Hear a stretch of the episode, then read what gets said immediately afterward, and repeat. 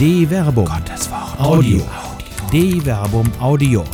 Die Bibel zu Fragen der Zeit. Zieht die Schuhe an.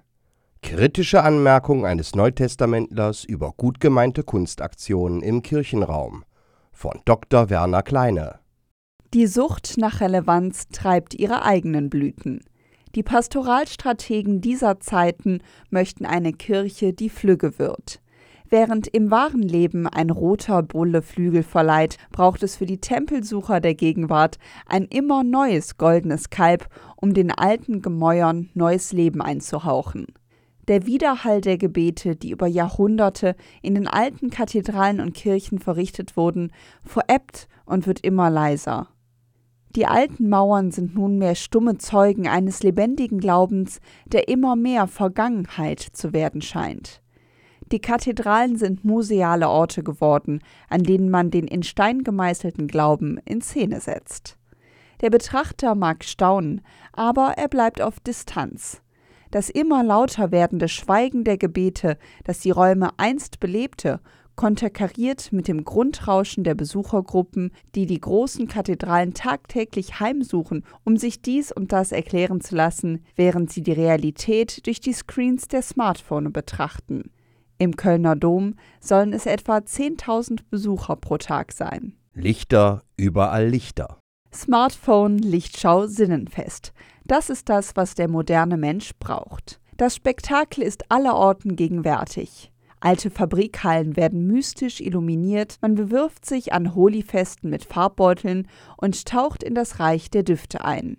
Jeder Club, der etwas auf sich hält, weiß mit den Bedürfnissen seiner Kundschaft umzugehen. Vor allem das Licht ist ein bleibendes Faszinosum. Auch der Mensch des beginnenden 21. Jahrhunderts lässt sich allem Fortschritt zum Trotz von der Magie des Lichtes, das die Dunkelheit durchdringt, gefangen nehmen. Das wissen nicht nur die Verantwortlichen des NRW-Tages 2016 in Düsseldorf, bei dem man anlässlich des 70-jährigen Jubiläums des Landes Nordrhein-Westfalen den Fernsehturm der Landeshauptstadt in einen farbenprächtigen Kometen, der die Nacht erhält, verwandelte. Auch die Macher von Silent Mod wissen, wie man Atmosphäre erzeugt. Im Rahmen der Spielemesse Gamescom 2016 wurde im Kölner Dom die von der Kirchenzeitung Köln als spektakulär bezeichnete Kunstaktion Silent Mod veranstaltet. Nach Angaben der Veranstalter lockte das Projekt 50.000 Besucherinnen und Besucher in den Kölner Dom, die ein eindrucksvolles Zusammenspiel von Licht, Klang, Raum und Duft erlebten. Alle Sinne wurden angesprochen. Im Auftrag des Kölner Domkapitels hatte der an der Ruhr-Universität Bochum lehrende Pastoraltheologe Prof.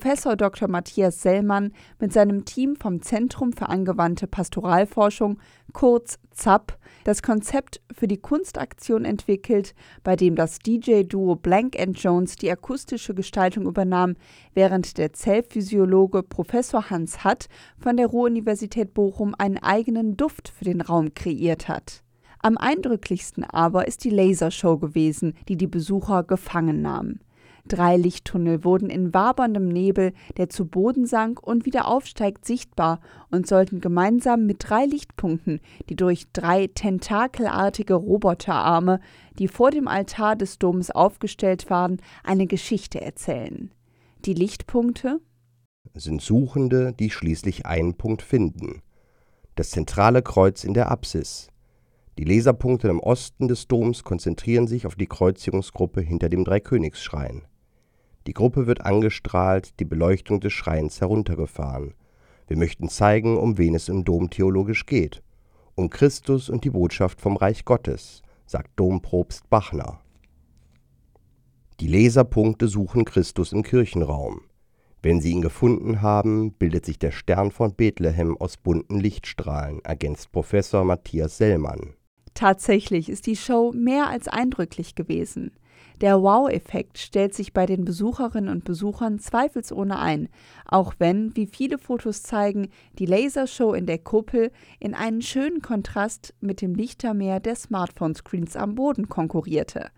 Zahlreiche Livestreams wurden in den Stunden, in denen Silent Mod die Stille in der Kirche in eine neue Sphäre hineinmodellieren wollte, im steten Bemühen um die eigene Originalität in das Internet gestreamt.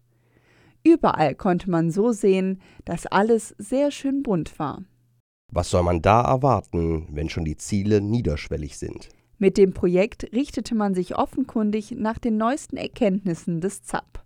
So formuliert Professor Matthias Sellmann als Ziel Silent Mod wird ein ganz besonderer Höhepunkt dieses Sommers. Wir sehen das beeindruckende Bauwerk des Kölner Doms mit den Augen jugendlicher Gamer. Für sie ist das Projekt, sie sollen erkennen, eine Kirche ist wie ein Server, ein Kraftpaket im Ruhemodus. Wenn du ihn einschaltest, zeigt er dir sein ganzes Potenzial. Tatsächlich aber scheint das Domkapitel als Auftraggeber noch zurückhaltender zu sein, ob die Besucherinnen und Besucher den Dom als Kraftpaket im Ruhemodus erkennen. Domprobst Gerd Bachner jedenfalls zieht ein sehr niederschwelliges Resümee. Es bleibt die Freude bei den Menschen an dem Erlebten und darüber, dass sich die Kirche und der Dom für ein solch neuartiges Projekt geöffnet haben. Er zeigt sich jedenfalls überzeugt, dass es in den Tagen gelungen ist, sich dem Thema Gottsuchung des Menschen anzunähern.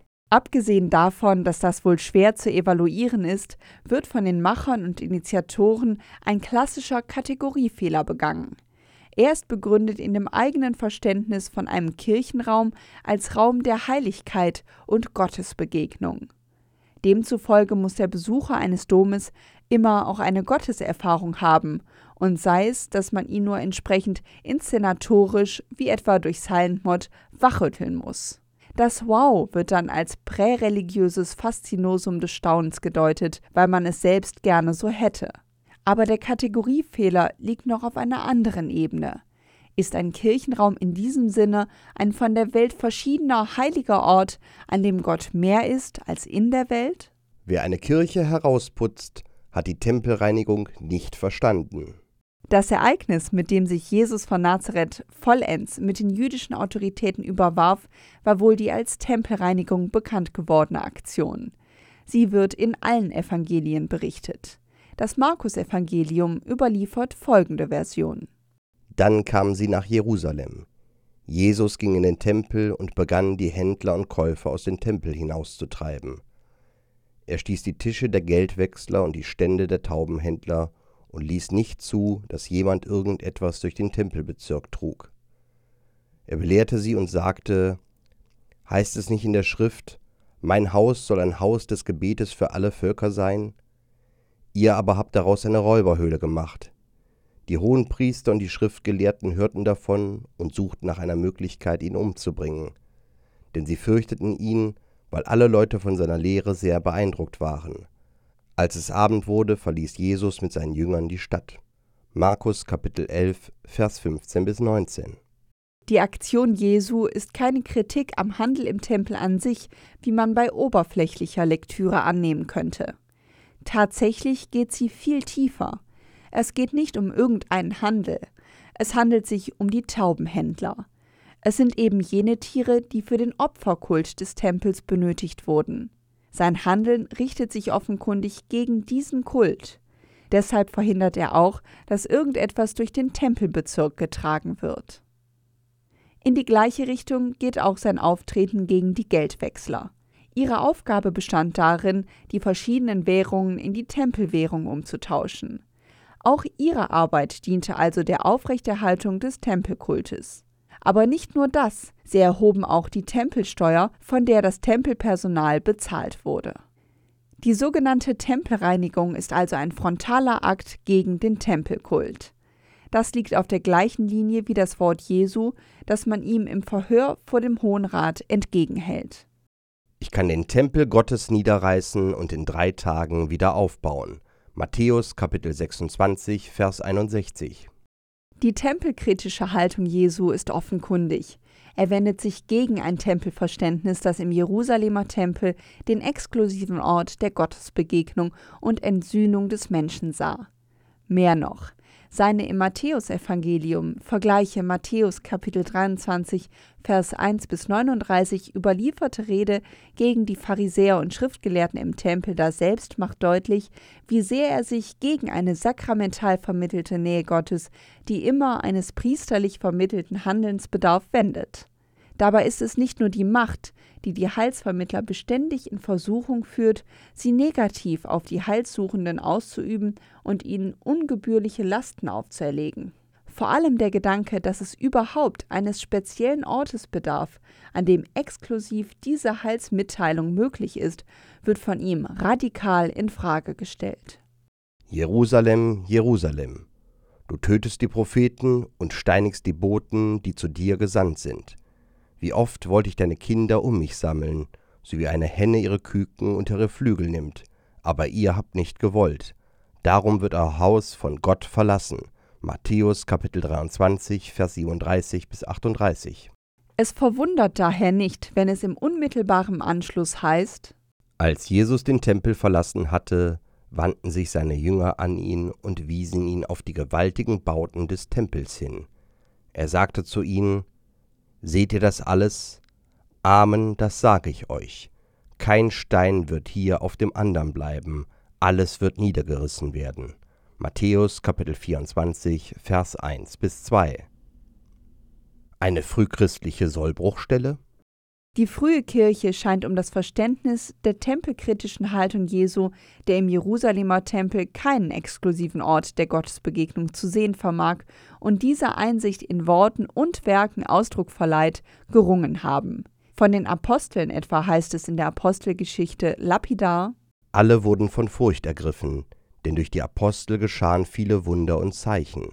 Und alle, die gläubig geworden waren, bildeten eine Gemeinschaft und hatten alles gemeinsam. Sie verkauften Hab und Gut und gaben davon allen, jedem so viel, wie er nötig hatte.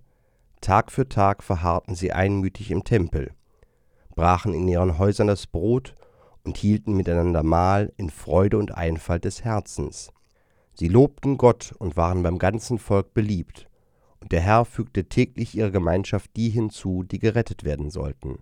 Apostelgeschichte Kapitel 2, Vers 43 bis 47. Täglich besuchte man also noch den Tempel. Gleichzeitig aber entsteht etwas Neues, denn neben dem gebotenen Gebet im Tempel beginnt die junge Gemeinde in den eigenen Häusern das Brot zu brechen und miteinander das Mahl des Herrn zu halten. Wendezeit. Es ist eine Zeit des Übergangs, für den die Apostel stehen. Sie sind Juden und handeln noch so, wenn sie den Tempel aufsuchen. Gleichzeitig aber sind sie auch die Zeugen des neuen Weges, der in Jesus begonnen hat. Anhänger des neuen Weges, so bezeichnen sich die Jünger Jesu in der Zeit des Anfangs. Vergleiche Apostelgeschichte Kapitel 9 Vers 2 und Kapitel 18 Vers 25 bis 26. Die Neuheit wird vor allem von einer besonderen Gruppe der frühen Kirche konsequent zu Ende gedacht. Es ist die Gruppe hellenistischer Christen. Sie verbirgt sich hinter der Gruppe der Sieben, von der Lukas in der Apostelgeschichte berichtet. Bei diesem Siebener-Kreis ist auffällig, dass die Angehörigen dieser Gruppe samt und sondern hellenistische Namen tragen. Lukas beschreibt das Entstehen dieser Gruppe harmonisierend als hoheitlichen Akt der Apostel, der dazu dient, die Versorgungsfragen in der Urgemeinde zu gewährleisten. Tatsächlich aber verbirgt sich hinter den hellenistischen Namen eine geschichtliche Entwicklung in der frühen Kirche, bei der neben der Urgemeinde um den Zwölferkreis in Jerusalem ein weiterer frühchristlicher Kristallisationspunkt in Antiochien entsteht. So heißt es im elften Kapitel der Apostelgeschichte Bei der Verfolgung, die wegen Stephanus entstanden war, kamen die Versprengten bis nach Phönizien, Zypern und Antiochia.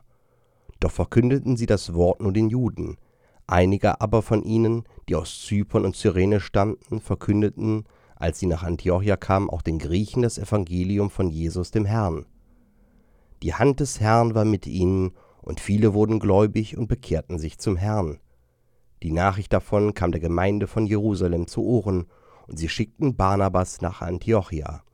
Als er ankam und die Gnade Gottes sah, freute er sich und ermahnte alle dem Herrn treu zu bleiben, wie sie es sich vorgenommen hatten denn er war ein trefflicher Mann, erfüllt vom Heiligen Geist und von Glauben.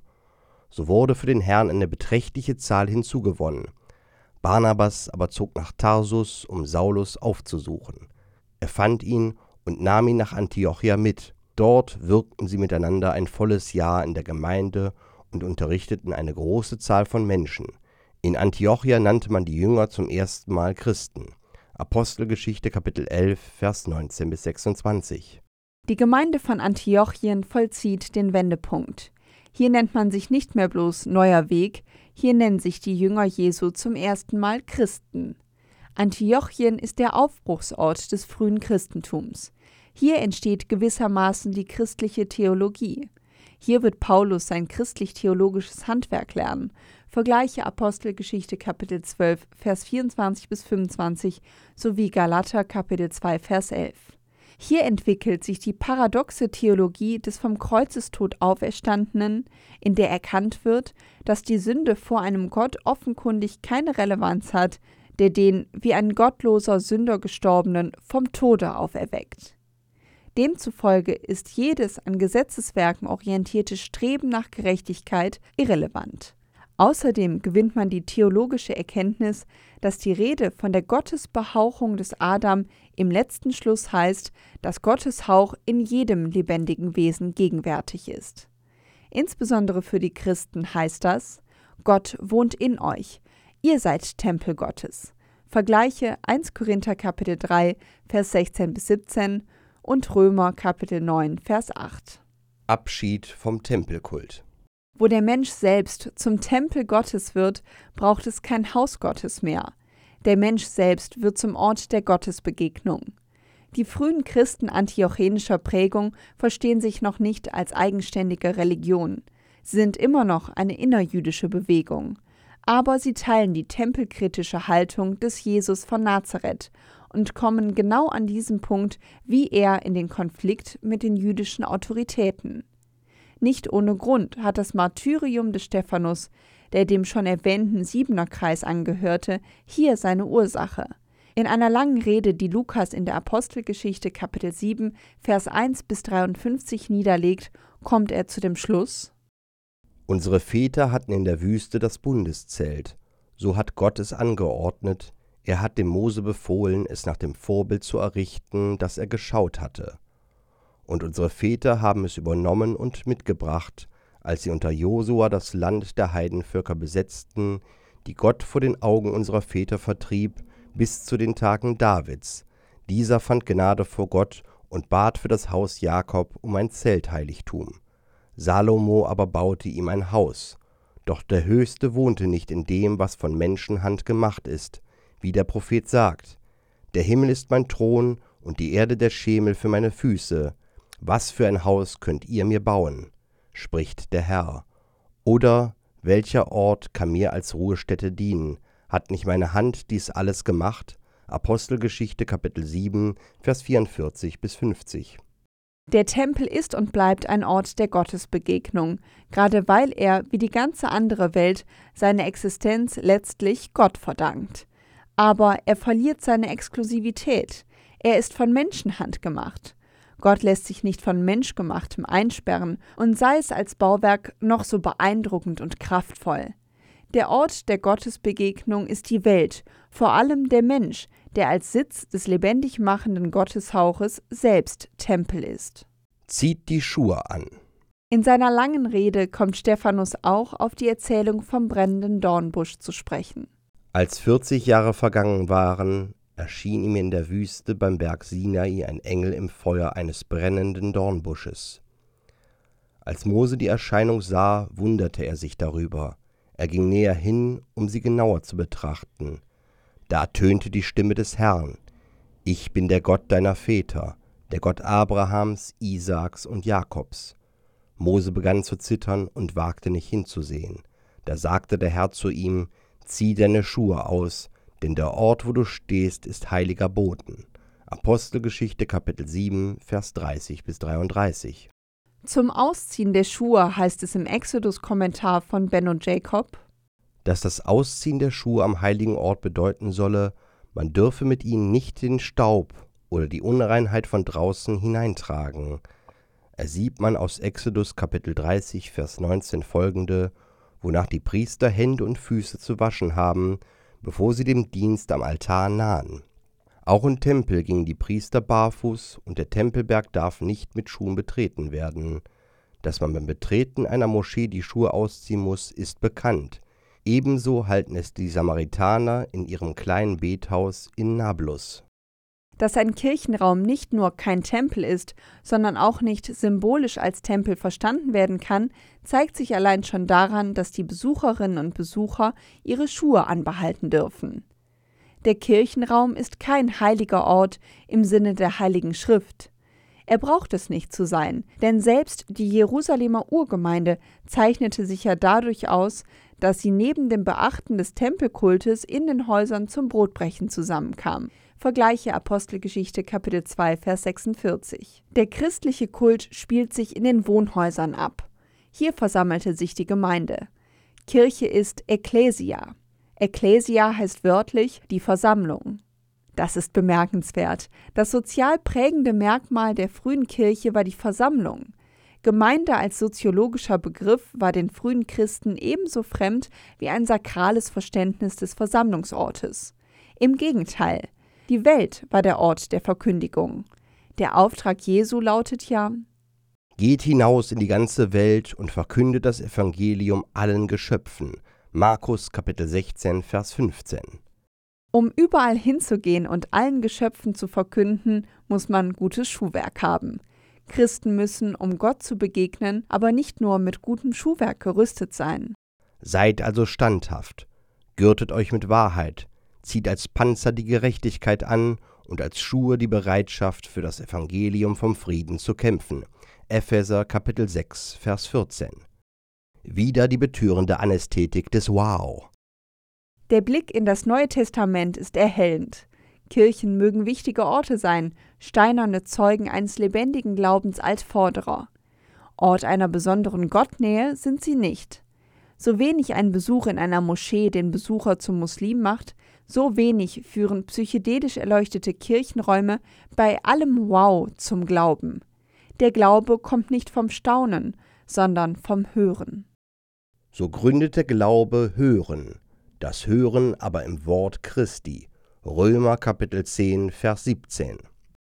So tritt neben den Kategorienfehler, der den missionarischen Auftrag schon darin erfüllt sieht, wenn die Menschen die Schwelle zum Kirchenraum hin überschritten haben, auch ein grundlegendes Missverständnis. Kunstaktionen, die man in ihrem vermeintlichen theologischen Gehalt erst lang erklären muss, stehen nicht nur gegen die grundlegende Weisung des Paulus. Im Gesetz steht, durch Leute, die anders und in anderen Sprachen reden, werde ich zu diesem Volk sprechen aber auch so werden sie nicht auf mich hören, spricht der Herr. So ist Zungenreden ein Zeichen nicht für die Gläubigen, sondern für die Ungläubigen, prophetisches Reden aber ein Zeichen nicht für die Ungläubigen, sondern für die Glaubenden. Wenn also die ganze Gemeinde sich versammelt und alle in Zungen reden und es kommen Unkundige oder Ungläubige hinzu, werden sie dann nicht sagen, ihr seid verrückt? Wenn aber alle prophetisch reden und ein Ungläubiger oder Unkundiger kommt herein, dann wird ihm von allen ins Gewissen geredet, und er fühlt sich von allen ins Verhör genommen. Was in seinem Herzen verborgen ist, wird aufgedeckt. Und so wird er sich niederwerfen, Gott anbeten und ausrufen, Wahrhaftig, Gott ist bei euch. 1 Korinther Kapitel 14, Vers 21 bis 25. So gesehen gleicht Silent Mod der Zungenrede. Schön anzuschauen und anzuhören, aber ist sie auch tauglich, den Unkundigen wirklich zu erreichen? Was bleibt, wenn der Wow-Effekt verduftet ist? Ist da jemand, der wirklich Antworten auf die Fragen der Menschen gibt, der Worte des Ewigen hat? Oder reicht schon das Placebo des Es waren doch viele da? Ja, es waren viele da. Sie haben eine bunte Kirche gesehen. Mehr nicht. Für eine wahre Versammlung im Namen Jesu, für jene wirkliche Ekklesia, braucht es mehr. Es braucht echte Verkündigung mit Worten, die die Menschen verstehen, in einer Sprache, die sich nicht im flüchtigen Schein des Schönen, im Betören der Sinne und im esoterischen Synkretismus der Musik ereignet. Man darf die Ansprüche nicht zu niedrig hängen, wenn man den verkündet, der die Worte des ewigen Lebens hatte. Eine Kirche erlangt ihre Würde und Heiligkeit, weil sich in ihr die versammeln, die erkannt haben, dass der Heilige in ihnen wohnt. Eine Kirche ist kein Tempel. Sie ist auch kein Server. Server, wenn man dieses Wort überhaupt benutzen möchte, sind die Verkünderinnen und Verkünder. Wow, Was ist das für ein Missverständnis, von dem die Jünger Jesu in der Neuzeit befallen sind? Die Altvorderen waren da schon weiter. Es ist wieder einmal Zeit, die Schuhe anzuziehen. Eine Produktion der Medienwerkstatt des katholischen Bildungswerks Wuppertal Solingen-Remscheid. Autor Dr. Werner Kleine. Sprecher Jana Turek und Marvin Dillmann.